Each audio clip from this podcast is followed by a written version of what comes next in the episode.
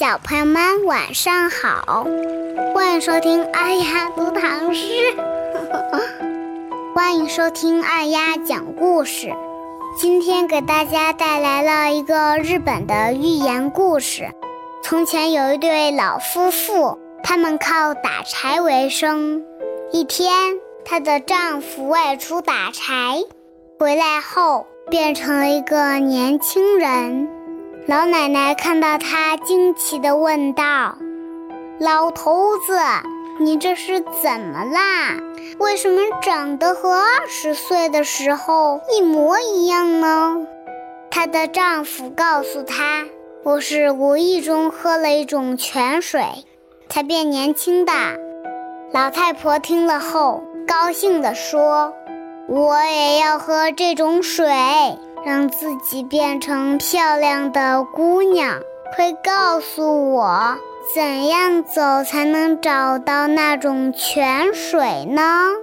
丈夫给她说清楚了路线，老太婆便急匆匆地出门啦。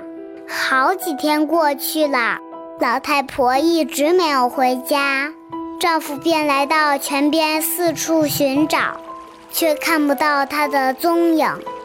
忽然间，丈夫听到了一个小孩子的哭声。他顺着哭声来到了一个茂密的草丛里，在这儿发现了老太婆的一件衣服，里面裹着一个小孩子，还在衣服里面哇哇大哭呢。小朋友们，你们猜猜看，这个小孩子是谁呢？我估计你们已经猜出来了。